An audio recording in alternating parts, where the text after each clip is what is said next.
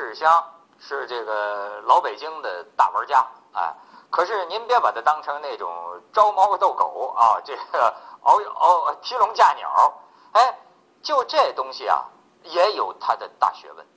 照这个启功说的，呃，这个王王世王世襄后来写出的什么养鸽的这个经验呐，写出的这个养养这个秋虫的这种呃文章啊，这个启功的评价是什么？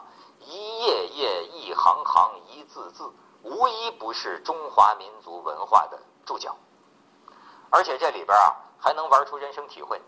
像王世襄啊，他就跟那个老北京那个老玩家呀，就是这个交情特别好。像北京人过去都爱玩鸽子，哎，你看有这么一个这个老头儿玩这鸽子啊，玩的这个最棒。这个玩鸽子的人啊，他有个讲究。有一种叫飞盘儿，有一种叫撞盘儿。什么叫飞盘儿呢？就是我养这鸽子，好家伙，在这个能够能够在在自家院落上空啊，这鸽群呐就这么盘旋，这叫飞盘儿。说这老头养这鸽子哈，能够这个三起三落，这个飞盘儿三起三落，这个翱翔蓝天。哎，还有一种叫撞盘儿，就是说你们家这鸽群呐，在这个呃空中飞，别人家的鸽群。也过来了，哎，就跟这两个星系有些相撞一样，咵一下，这俩盘混一块儿了，最后又分开。要是训练有素的这个鸽群，分开之后，嗨，不但队形一点没乱，自家的鸽子一只没少，有时候还能把对方的这个鸽子啊裹挟几只回到自己家来。有一阵儿啊，这个不不是有一阵儿了，一直以来这养鸽子的人呐。